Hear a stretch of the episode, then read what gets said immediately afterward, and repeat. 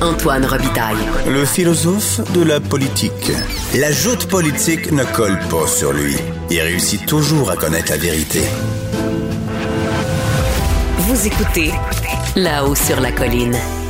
Le directeur des poursuites criminelles et pénales a décidé de ne pas faire appel dans le dossier de Nathalie Normando, qui, grâce à l'arrêt Jordan, est libérée de lourdes accusations qui pesaient contre elle d'abus de, d'abus de confiance, fraude envers le gouvernement, corruption dans les affaires municipales. J'en parle avec une députée et néanmoins avocate et aussi porte-parole en matière de justice, Véronique Yvon. Bonjour.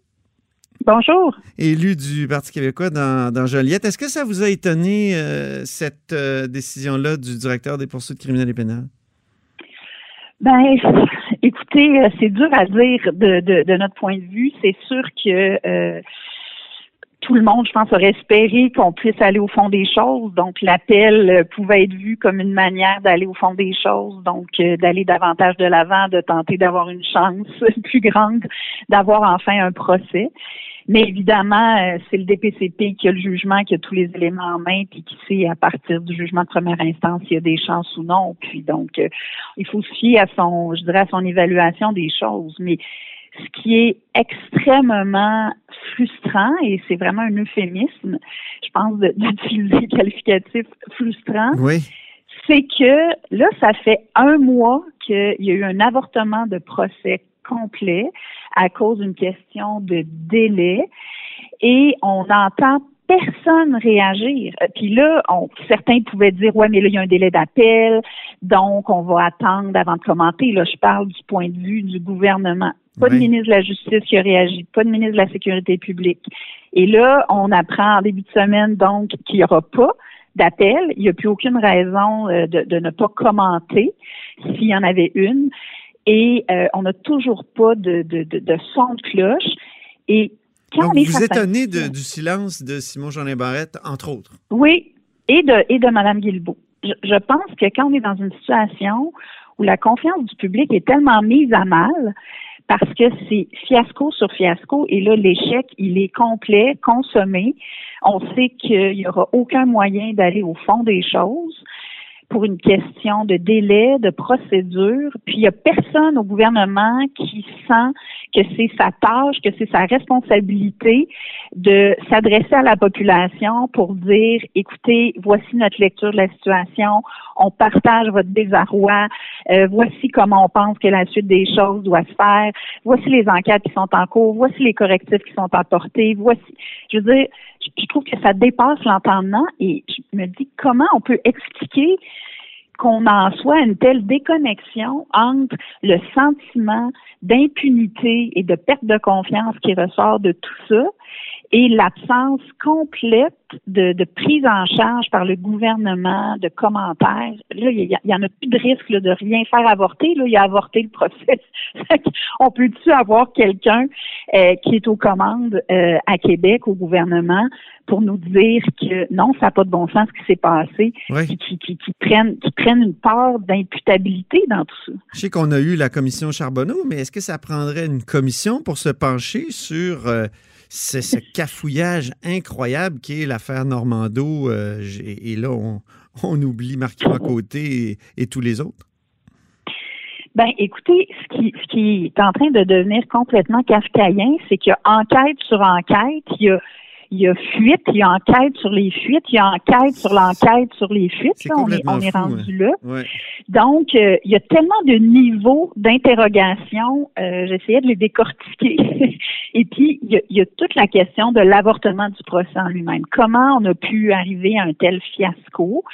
Comment le gouvernement, sur la question des délais, là, strictement, l'arrêt Jordan, toutes les suites de ça, comment se fait-il que le gouvernement, quand il était dans l'opposition, à la suite de notre proposition d'utiliser la clause dérogatoire, je ramène oui. ça, mais on avait invoqué cette idée-là pour ne pas multiplier les arrêts de procédure. Et Simon et de Jolin Barrette, qui est ministre de la Justice maintenant. Simon et Jolin Barrette, Simon Jolin Barrette la... avait repris cette oui. proposition qu'on avait faite. Il avait déposé même un projet de loi de l'opposition. Et là, ça fait deux ans que le gouvernement est là, que la CAQ est au gouvernement. On n'a jamais plus entendu parler de ça. Et moi, j'ai questionné la, la, la, la, prédécesseur de Simon Jolet Barrette, euh, Sonia Lebel, sur cet enjeu-là. Ah, oh, ben là, c'est plus sur l'écran radar, tout est sous contrôle, contrôle, les délais maintenant sont, sont, sont choses du passé, euh, les choses sont rentrées dans l'ordre. Or, euh, bon, dans, dans, un des procès les plus médiatisés qui a trait de la corruption, qui est en lien avec toutes les enquêtes, toute la commission Charbonneau, bang, ça s'effondre. Donc, vous, si vous étiez au pouvoir, vous commenceriez par euh, la clause dérogatoire pour l'arrêt Jordan? Vous adopteriez ben, une loi, mettons, sur l'administration de la justice? Dit. Oui. Ouais. Nous, c'est sûr qu'on l'avait dit. Euh, donc, euh, on s'était prononcé euh, rapidement sur cet enjeu-là. Il n'y a rien de parfait dans une situation comme celle-là, mais je pense que la, la, la principale analyse, la, le principal prisme d'analyse, c'est la confiance du public. Et ben on aurait pu avoir une clause dérogatoire bien circonscrite pour une période transitoire qui nous aurait permis euh, de d'éviter d'échapper sur cette seule question-là. Parce que c'est ça qui est extrêmement frustrant. On le comprend là que c'est un droit reconnu. Il y a personne qui remet ça en cause. Mais là, à partir du moment du moment où bang, un jugement de la Cour suprême est tombé, voici, on va le calculer, euh, 18 mois, 30 mois, puis hors euh, hors de ces délais-là, point de salut, ça avait des, des, des des, répercussions énormes. Et donc, ça, je dirais que c'est un élément de base sur lequel je pense que oui, euh, il y aurait pu avoir une action forte. Oui, mais là, là ça, fait ça fait un bout de temps, l'arrêt Jordan. Là, ça fait déjà quoi, euh, trois, quatre ans? Euh, oui, ça, Fait, ça fait tout à fait. Mais c'est ça, mais c'est pour la, période de transition et puis des causes qui ont pu être amenées euh, pour lesquelles il y a eu des répercussions importantes. Donc bref, ça, je pense que c'est comme un, premier élément de questionnement. Qu'est-ce qui est arrivé de cette volonté-là? Puis comment au gouvernement on peut laisser passer sans même commenter un tel fiasco relié à une question de délai alors que quand on était dans l'opposition, il s'était prononcé. Mais Véronique Yvon, comment on, on défait cet écheveau cette espèce de nœud là, épouvantable d'enquête, de surenquête, comme vous l'avez dit. Comment on fait? moi, je, je, veux dire, souvent, l'opposition a des réponses, mais je me demande ce que vous pouvez avoir comme, comme réponse. Bien, moi, la première chose qu'on demande, c'est ça. Fait que le premier élément, c'est les délais. Le deuxième, c'est toute la question des fuites puis les enquêtes sur les fuites et l'enquête sur l'enquête sur les fuites, pour que nos auditeurs se perdent pas trop c'est que, bon, il y a eu les, fuites. Puis là, M. Lafrenière, euh, lui-même a dit, ça n'a pas de bon sens, on va attraper ces ripoux-là. Et donc, il a parti une enquête le projet sur les A. fuites ça, le projet le A. projet A. Et à la suite de la démission euh, encore obscure euh, du de M. Lafrenière, là, il y a eu une décision de faire une véritable enquête sur les fuites confiées au Bureau des enquêtes indépendantes. Le projet Serment. Le projet Serment. Et là, ce qu'on comprend, c'est que tout ça est encore en cours. Ça fait plus de deux ans, pas projet A, mais projet serment, que c'est en cours et on n'a pas le début d'une réponse. Mm. Et on n'a toujours pas personne qui s'exprime publiquement. Il y a personne qui nous dit euh, quand est-ce qu'on va avoir des réponses. Il y a personne qui prend de, de, la, de la responsabilité par rapport à ça. Donc ça, c'est un autre fouillis complet.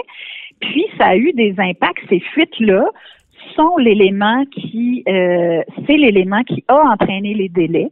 Mhm. Et qui a fait en sorte qu'il y a eu des requêtes et qui a fait en sorte que euh, le juge a décidé que les délais étaient déraisonnables et que le procès devait avorter dans la cause de Mme Normando mhm. et euh, ses, co-accusés. Donc tout ça est lié en plus. Puis là, vous avez toute la question aussi du fond des choses. Parce que là, vous avez Mme Normando qui, qui se promène puis qui fait des entrevues OK. Il dit qu'elle n'aurait jamais dû être accusée en plus. Ben, j'ai une question là-dessus. Selon vous, c'est-tu un agneau sacrifié, Nathalie Normando, ou une politicienne corrompue chanceuse de s'en sortir? ben, moi, là, j'aurais aimé ça qu'il y ait un procès pour le savoir. Parce que c'est ça qui est, le plus décourageant, c'est qu'on n'est jamais capable d'aller au fond des choses. Puis ça, ça laisse un goût amer épouvantable. Et là, elle, elle, a peut bien faire les entrevues qu'elle veut, puis euh, évidemment écrire l'histoire qu'elle veut. Euh, grand bien lui fasse. défendre sa réputation, c'est un droit. Elle a, elle a toute la liberté de le faire maintenant. Mais moi, je pars de la prémisse que quand le DPCP dépose des accusations, c'est que c'est solide et que c'est sérieux et que c'est parce qu'il y a quelque chose d'important et qu'il doit y avoir un procès et que eux, ils sont convaincus qu'ils vont avoir une culpabilité au bout du processus. Parce qu'il y a tellement de cas où ils disent, par exemple, croire les victimes, mais dire on n'est pas sûr qu'on a assez de preuves pour pouvoir aller en procès et qu'ils vont pas en procès, que tu dis, Mhm. comme citoyen, ben, quand ils vont en procès, ça doit être parce qu'ils ont quelque chose de solide et de sérieux. Donc, vous voyez, il y a plein de niveaux de questions. L'accusé demeurant quand même présumé innocent. Tout à fait. Mais ce que je, ça c'est clair, la présomption d'innocence c'est un principe fondamental. Mais ce que je veux dire, c'est que ça nous ramène à la responsabilité du DPCP. Mhm. Le DPCP, je veux dire l'UPAC, ça c'est clair. Là, je pense qu'on en parle beaucoup, beaucoup, beaucoup. Qu'est-ce qui s'est passé? Est-ce que la preuve était solide? Ensuite, les fuites, d'où proviennent les fuites? La responsabilité de l'UPAC par rapport à tout ça, les enquêtes qui sont en cours? Mais le DPCP, s'il est allé déposer des accusations, c'est parce qu'il devait être convaincu de la solidité de sa preuve et du bien fondé d'aller de l'avant. Et moi, ce que je trouve absolument déconcertant, c'est que là, c'est comme si tout le monde est tellement découragé, mêlé, euh, devant tout cet état de fait qu'il y a comme plus personne qui se donne même la peine de commenter puis d'essayer de rassurer la population. C'est pas des farces. Mhm. Je veux dire, vous avez un gouvernement qui est là, là, c'est pas c'est pas le gouvernement libéral, c'est le gouvernement caquiste qui nous a dit que la lutte à la corruption, là, ce serait fondamental.